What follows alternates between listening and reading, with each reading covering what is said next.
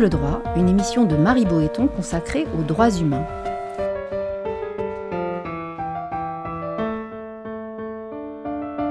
Entre le fort et le faible, c'est la liberté qui opprime et la loi qui affranchit. Aujourd'hui, l'antiziganisme avec William Ecker, délégué général de l'Association nationale des gens du voyage citoyen. Préjugés, amalgames, stéréotypes, la population tzigane n'échappe à rien. Souvent représentée négativement dans les médias, discriminée quant à l'accès à l'école ou l'accès aux soins, reléguée dans des lieux de vie insalubres, la communauté des gens du voyage fait aussi l'objet de propos racistes en ligne multiséculaire, la haine anti-Rome ressemble à une nuit sans fin. Alors comment ce regard négatif porté sur une communauté tout entière s'est-il construit dans l'histoire?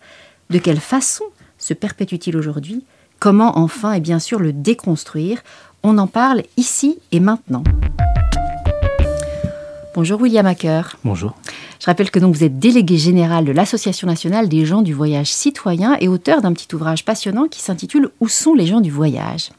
Alors première question très générale, quel regard porte-t-on collectivement, nous Français, sur la communauté des gens du voyage en France? S'il fallait retenir euh, trois adjectifs qui qualifieraient ce regard, quels seraient-ils La communauté des gens du voyage, qui est déjà faux en soi, puisqu'il y a des, des communautés des gens du voyage. Et en fait, c'est déjà une question de terminologie, en mhm. fait. Euh, on mélange à peu près tout en France, Zigane, Rome, gens du voyage, sans trop savoir de qui, de quoi il s'agit. Mhm. Donc c'est peut-être bien de toujours faire un, petit point euh, sémantique. Euh, les gens du voyage, donc c'est une catégorie administrative qui a été créée en 69, qui englobe des populations dites romanies, donc avec différents sous-groupes, hein, des manouches, des gitans, des sinti, etc. Et des populations voyageuses qui qui peuvent être d'origine romanie ou non, comme les Yéniches par exemple, qui ne sont pas d'origine romanie, et qui, tout ça ensemble, forment une forme de communauté de fait, qu'on a qualifié de communauté des gens du voyage dans le droit. Mais auparavant, euh, à partir de avant déjà dès 1912, on parlait plutôt de nomades. C'était un statut euh, juridique spécifique, et donc qui a été remplacé ensuite en 69 par euh, la catégorie administrative de gens du voyage. Donc, quand on parle d'une communauté des gens du voyage, c'est déjà là le début de la stigmatisation, puisque on imagine une communauté unique, unifiée, avec une seule et même mode de vie, une seule et même mode de pensée. Or, euh, eh bien, on, ignore euh, l'immensité euh, de la pluralité à la fois des, identités culturelles, religieuses, linguistiques qui, qui qu'on, regroupe sous cette appellation. Et aussi, il est vrai qu'en France, depuis, on va dire, quelques décennies, on a tendance à distinguer deux types de populations, les Roms, qu'on qualifie ainsi pour désigner, on va dire, les personnes qui viennent, euh, qui ont migré en France euh, récemment ou ces dernières décennies de, des pays de l'Est, bien souvent, et euh, les gens du voyage qui sont des citoyens français de nationalité française. Donc là aussi, cette distinction n'est pas tout à fait juste puisqu'il y a des Roms français Mhm. qui sont installés en France depuis des siècles. Et, effectivement, il y a des Roms d'origine étrangère euh, qui sont arrivés plus ou moins récemment. Et donc, dans, tout cet amalgame, et dont vous avez raison de, de, pointer les limites, évidemment, et voir les dangers, quel, quel regard porte-t-on, nous, collectivement? Collectivement, on porte euh, à la fois un regard euh, sur les gens du voyage euh, carrément péjoratifs, hein, il faut le dire les choses. On les considère euh, bien souvent comme anachroniques, dans le sens où le mode de vie itinérant, ou alors le mode de vie qu'on qualifie de nomade, est, est un anachronisme anthropologique qui n'aurait plus lieu d'être dans une société dite moderne et civilisée. Et donc cet anachronisme, il nous conduit aussi à les qualifier de parasites. Euh, ça, c'est un terme qui a été utilisé euh, euh, longtemps dans, la sémantique de haine à l'égard des, gens du voyage, qu'on continue encore à voir sur les, réseaux sociaux de manière assez, assez fréquente et qui désignent en fait des personnes qui sont intrus au territoire, qui sont là, qui envahissent, qui potentiellement sont dangereux. Et euh, euh, ces, préjugés, ces stéréotypes sont ancrés dans une période historique euh, très longue, puisqu'ils remontent à plusieurs siècles en France et s'expriment de manière toujours aussi virulente et diffuse dans la société. Il n'y a pas eu de rupture historique dans l'image qu'on pouvait avoir Alors, je ne suis pas historien, mm. donc je n'irai pas m'aventurer sur ce terrain, mais ce que je peux dire, c'est que dès la fin du 19e siècle, déjà, on voyait des rubriques de presse locale et nationale qui titraient des articles sur les bohémiens comme danger des campagnes, les romanichels comme, comme potentiels voleurs, voleurs d'enfants, etc. Donc, c'est des stéréotypes qui sont très anciens, très ancrés.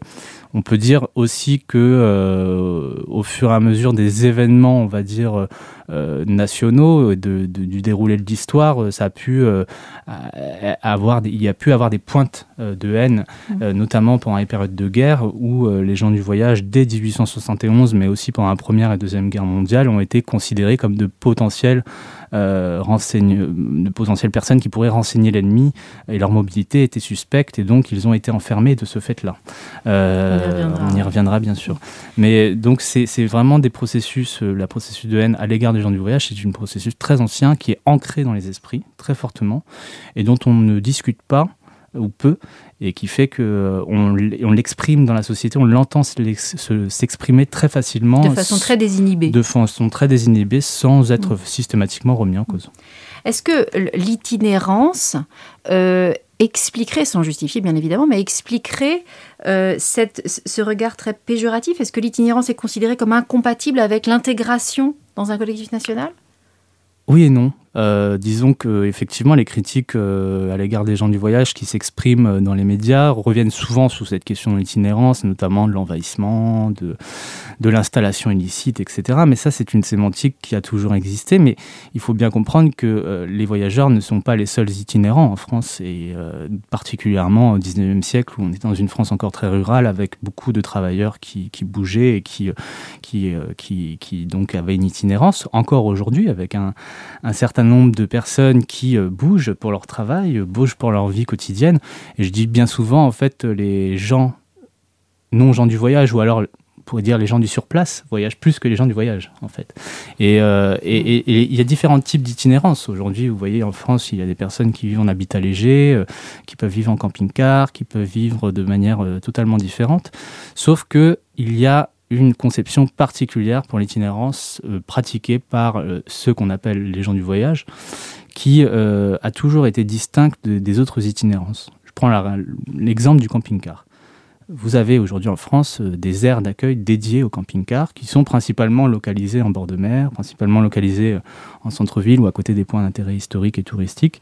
Et de l'autre côté, vous avez des aires d'accueil spécifiquement réservées aux gens du voyage qui, elles, euh, bah, sont toujours à proximité de zones industrielles ou à l'écart des Alors justement, je voulais, je voulais, évidemment en parler. Donc vous avez publié cet ouvrage, Où sont les gens du voyage? Et alors, suite euh, à l'accident très grave de Lubrizol, près de Rouen, en 2019, on se souvient tous hein, de ces, fumées toxiques là au-dessus de la ville, euh, vous avez décidé de cartographier les aires d'accueil des gens du voyage en France. Et, votre constat est vraiment sans appel. Ce sont des lieux qui sont très souvent excentrés, euh, mais plus gravement, qui sont majoritairement pollués, voire, voire, dans certains cas carrément toxiques. Est-ce que vous pouvez nous en dire un petit peu plus? Bah, en fait, l'aire d'accueil, la construction d'aire d'accueil, donc une aire d'accueil, c'est un équipement public qui est euh, obligatoire euh, pour les communes normalement, de plus de 5000 habitants, mais on verra peut-être qu'il y a plein de dérogations hein, à, cette règle, mais qui est aussi obligatoire pour les voyageurs qui doivent y vivre, qui doivent y payer un loyer euh, pour y vivre, et qui n'ont d'autre choix que de s'y installer à, tort, ou, enfin, qui peuvent être pénalisés, en tout cas, s'ils ne s'installent pas là, d'infraction, voilà, de délit, s'ils ne s'y installent pas. Et donc, en fait, depuis très longtemps, euh, les voyageurs déplorent euh, la localisation des aires d'accueil à proximité euh, bah, de déchetteries, de décharges, de carrières, de zones polluées, d'usines, évidemment, derrière d'usines, etc. De stations d'épuration. De stations d'épuration, de chenilles pour chiens. De... Mm. On, a, on, a, toute une typologie comme ça de, de, de, lieux de relégation, finalement, mm-hmm. de zones de relégation. Mm-hmm. Et à tel point qu'on en vient parfois à dire en adage, si tu trouves pas l'air d'accueil quand tu arrives dans une ville, cherche plutôt la déchetterie. Voilà, tu trouveras euh, par, ensuite l'air d'accueil. Donc c'est cette question de la localisation, elle est en arrière-pensée, un, impensé même, même parmi les voyageurs. Et puis à Lubrizol vient mettre l'éclat sur le fait qu'au pied de l'usine, il y avait une aire d'accueil et que c'était les premiers habitants à proximité d'une usine Céveso, donc cette usine classée à risque, et qu'ils n'étaient pas les seuls en France. Et euh, lorsque euh, cette usine donc prend feu et que les habitants commencent à vouloir euh, exprimer leur colère, ils disent, ces habitants, et puis on était plusieurs aussi dans un collectif, on, dit à ce moment-là qu'il y a un problème de localisation des aires d'accueil en France, majoritairement reléguées et polluées, et on nous rétorque on sait qui c'est l'État, les préfectures Alors c'est l'État par l'intermédiaire d'amis associatifs qui, assistent à des réunions euh, au mhm. niveau des ministères euh, qui leur rétorquent bah, écoutez, vous n'avez pas de chiffres euh, pour étayer vos propos. Mhm. Voilà. Donc l'idée de l'inventaire, il est venu de là. Puisque ces chiffres-là ne sont pas produits par la puissance publique ou par le tissu associatif, eh bien nous, voyageurs, allons produire nos propres chiffres à partir de données objectives et incontestables qui sont les données géographiques. Et donc pendant euh, un an et demi, moi j'ai recensé euh, aire d'accueil par aire d'accueil, département par département, localisé, et ensuite je les ai analysés dans leur espace euh, à partir de cartographie aérienne, et ça a donné un recensement de 1358 aires d'accueil qui ont donné des chiffres assez effarants puisque on est à plus de la moitié des aires d'accueil à proximité directe d'espaces industriels ou pollués. De, de nuisances. Comment vous l'expliquez? Il y a une logique euh, très simple dans la mise en œuvre des politiques publiques d'accueil et de la mise, dans la construction et le choix des terrains de construction des aires d'accueil. De toute façon, à chaque fois qu'on veut construire une aire d'accueil, il y a une pétition entière d'accueil, il y a une mobilisation de riverains qui, qui s'opposent à la construction de l'aire d'accueil. Et donc, pour éviter la contestation, on va éloigner volontairement les aires d'accueil des lieux de vie commun des villes, en fait, des espaces urbanisés tout simplement. Et cet éloignement coûte très cher parce qu'il faut raccorder les réseaux d'eau, d'électricité, viabiliser les terrains. Donc pour éviter ces, coûts, ces surcoûts, on les rapproche d'autres espaces éloignés pour d'autres raisons, notamment des questions de nuisance environnementale. C'est pour ça qu'on trouve tant d'air à proximité d'autoroutes, d'usines, de stations d'épuration, dans des zones industrielles.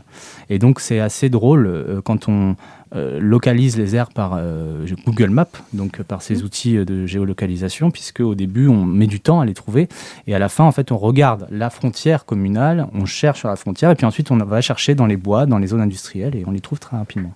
Alors vous allez jusqu'à parler de racisme euh, géographique. Pourquoi cette expression? Alors, je parle de, racisme environnemental, je parle de relégation, effectivement, mm. aussi. Alors, pourquoi la question de racisme environnemental Enfin, pourquoi cette notion de racisme environnemental? Bah, Elle est critiquable, déjà. D'une, c'est pas une notion parfaite, mais elle a le mérite de poser un regard sur euh, le lien qui peut exister entre une condition euh, raciale, entre guillemets, donc la perception que la société porte sur notre condition euh, ethnico-culturelle, et euh, une condition liée aux, nuisances environnementales et aux inégalités environnementales. La notion, elle, elle a émergé euh, dans, aux États-Unis hein, dans, par, les, par, les, mouvements de droits civiques qui euh, pointaient du doigt le fait que les populations noires euh, et afrodescendantes vivaient majoritairement à proximité de lieux pollués.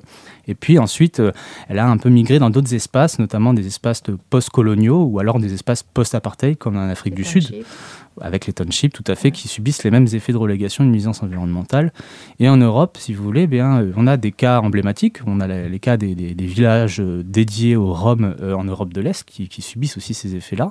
Et on a les cas des aires d'accueil qui sont quand même des cas parfaits de racisme environnemental au sens où les aires d'accueil étant des, espaces réservés à une population historiquement discriminée qui sont les gens du voyage, dédiés spécifiquement pour eux, choisis par l'État et majoritairement pollués, eh bien, on a tous les critères de, de cette notion euh, euh, décrite euh, par les, sciences humaines et sociales.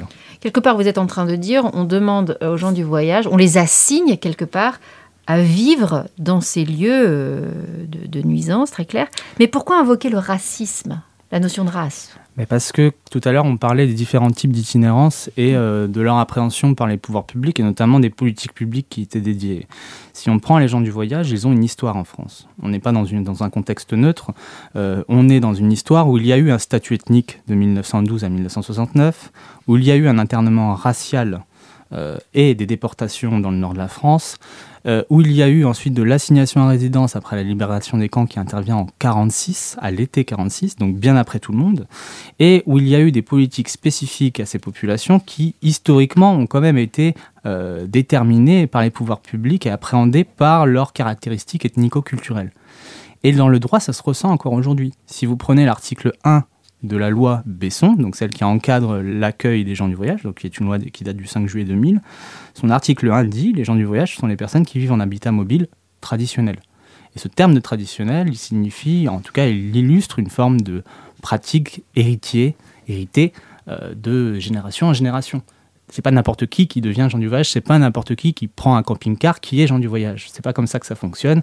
En tout cas, c'est pas comme ça que la puissance publique appréhende les gens du voyage. Elle prend bien toujours sous un regard ethnico-culturel. Aujourd'hui, dans le droit, C'est-à-dire que ce fameux article 1 existe toujours, euh, mais euh, le statut, la catégorie administrative de gens du voyage, avec toutes ces règles discriminatoires, a été un peu vidée de sa substance en 2017 avec la loi égalité et citoyenneté. Mais on voit toujours des pratiques publiques héritées de traditions anciennes de l'administration qui continuent à déterminer qui sont les gens du voyage et qui sont-ils Ce sont des personnes avec des origines. Est-ce que ce, racisme environnemental que vous décrivez euh, prospère sur le plan académique? Est-ce que ça donne lieu à des recherches euh, universitaires euh? Oui, bien sûr. Il y, a, une revue qui est assez connue dans le milieu des études dites Zigan, bah, qui s'appelle justement Études de il y a des, des, chercheurs dans quasiment tous les champs des sciences humaines qui, qui travaillent.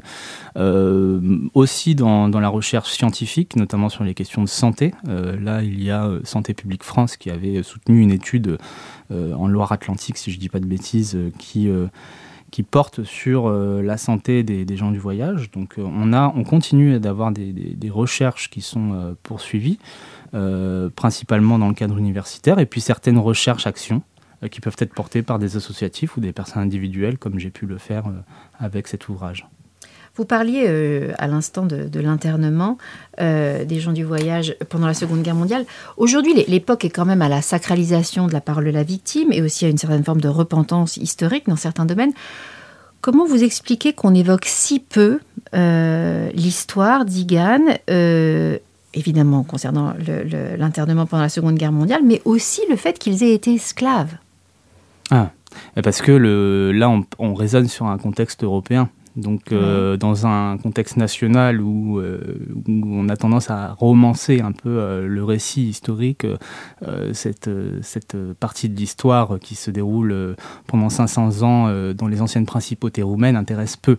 En tout cas, non peu de résonance. Et pourtant, elles sont déterminantes parce que euh, elles ont été, elles ont eu une, une, importance dans les migrations des populations romanies euh, dans, pendant le 19e siècle, qui, qui, sont arrivées en France et qui, euh, qui, ont été des communautés qui portaient un héritage de discrimination et notamment cet héritage de l'esclavage. Jusqu'au 19e, l'esclavage. Jusqu'au hein, 19e, ouais, 1852. Mhm. Bon, la, date reste à vérifier. Parce que Mais toujours est-il que du coup, il y a un déterminisme social qui va de pair avec ça. Bien sûr, il y a un déterminisme social qui va de pair avec ça et, et parallèlement à cette euh, cette réduction en, esclavage euh, à l'est de l'Europe, euh, en France, il y avait déjà des discriminations et des formes de persécution publiques et privées à l'égard de ceux qu'on appelait alors les bohémiens romanichels au XIXe siècle et ensuite une concrétisation dans les politiques publiques et dans la loi avec la création d'un statut ethnique de nomades en 1912 qui, qui mènera nos grands-parents, mes arrière-grands-parents notamment, au camp d'internement en 1940.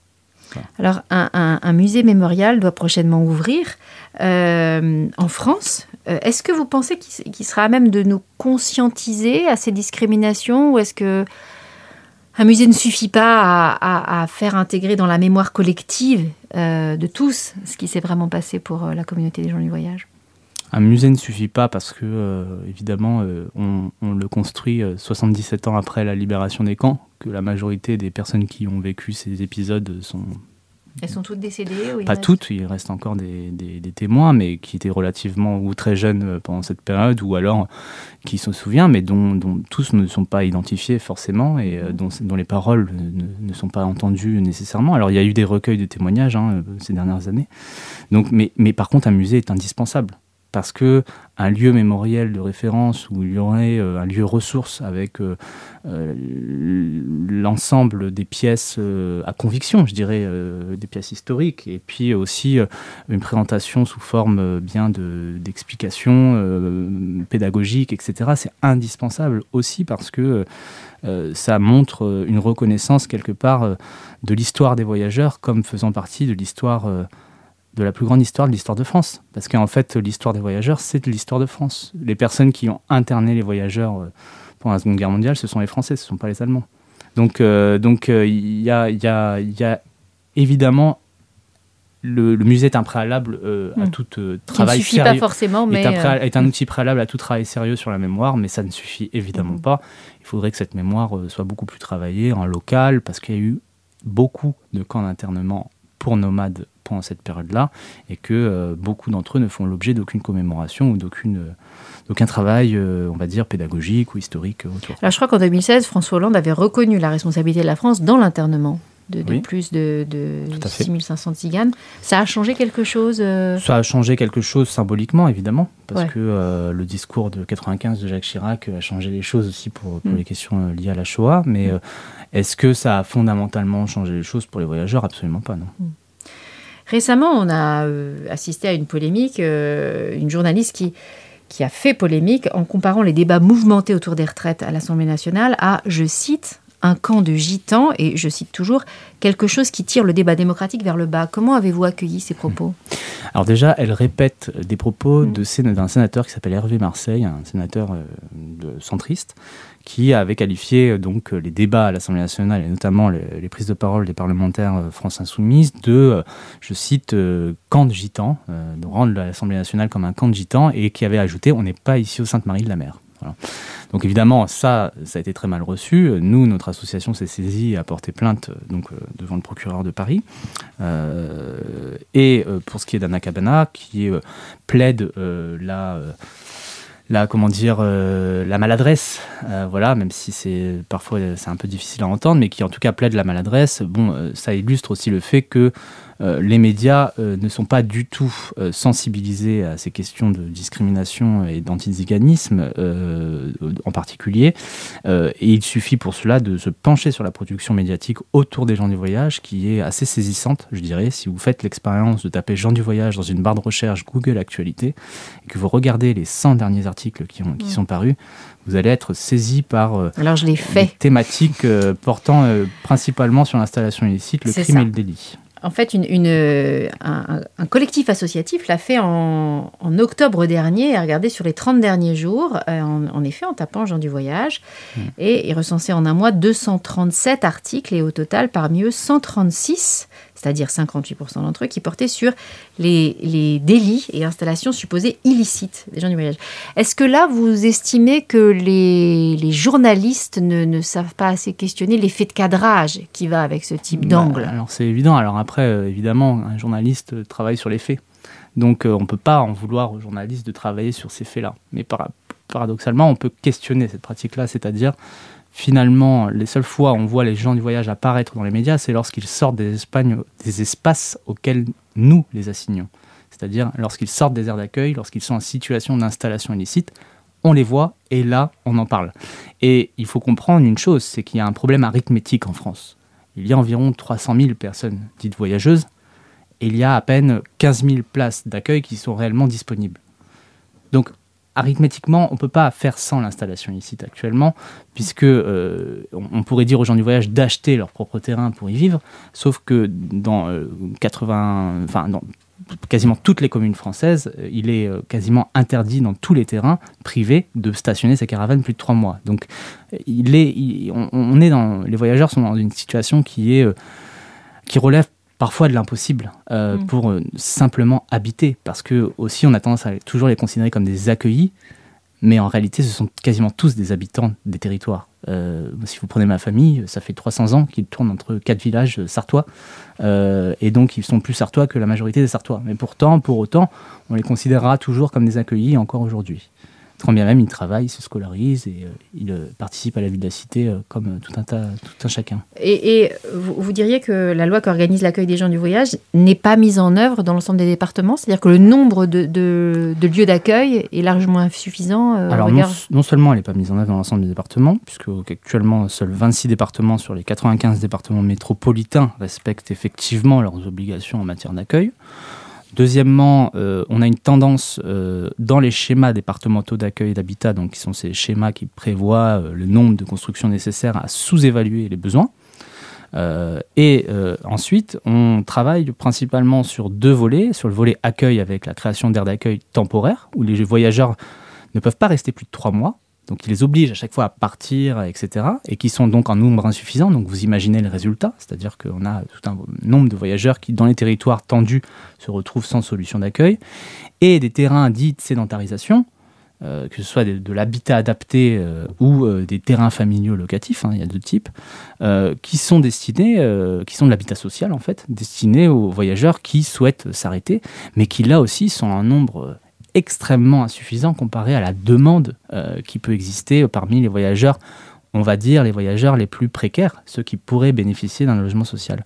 Et donc, on se retrouve avec partout en France des situations extrêmement tendues et en plus des interdictions de territoire de fait, puisque euh, dans les intercommunalités qui respectent leurs obligations, c'est-à-dire qui ont le nombre d'aires d'accueil suffisant, prévu et cadré par le schéma, ils peuvent interdire l'ensemble du reste du territoire à l'installation de caravanes.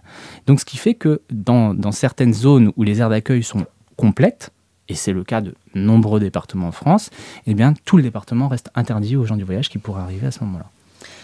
Quel, euh, sur quel levier faudrait-il jouer selon vous, et ce sera ma dernière question, pour faire bouger les mentalités, et quelle politique d'inclusion pourrait voir le jour?